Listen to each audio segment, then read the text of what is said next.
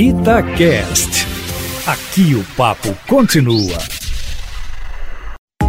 Itatiaia Carros, com Emílio Camanzi. Oi, Emílio, boa tarde para você. Uma boa tarde a você, Júnior, e a todos que nos ouvem aqui na Itatiaia. Emílio, o mundo tá meio de cabeça para baixo por causa da Covid-19. Mas as fábricas de automóveis não deixam de trazer novidades para dar aquela animada no mercado, né, Emílio? Para quem curte um SUV, tem duas. Uma é o novo Honda CRV 2021, que já está nas concessionárias pelo módico preço, claro, para bolsos abonados bem entendido, de R$ 264.900.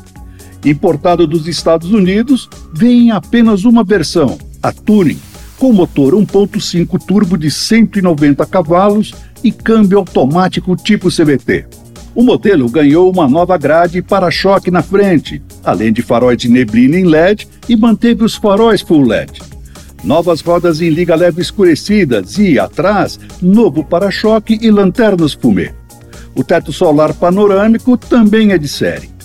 O mais importante, porém, é que vem com o pacote de assistência ao motorista chamado de Honda Sense, que agora foi complementado com sistemas como controle automático de velocidade de cruzeiro adaptativo, aviso de saída de faixa ativo e frenagem autônoma de emergência, entre outros.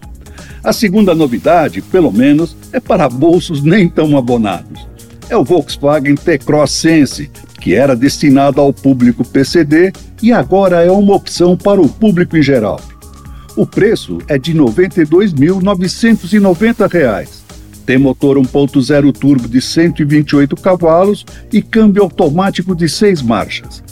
E é mais barato que a versão manual, que custa a partir de 104 mil reais.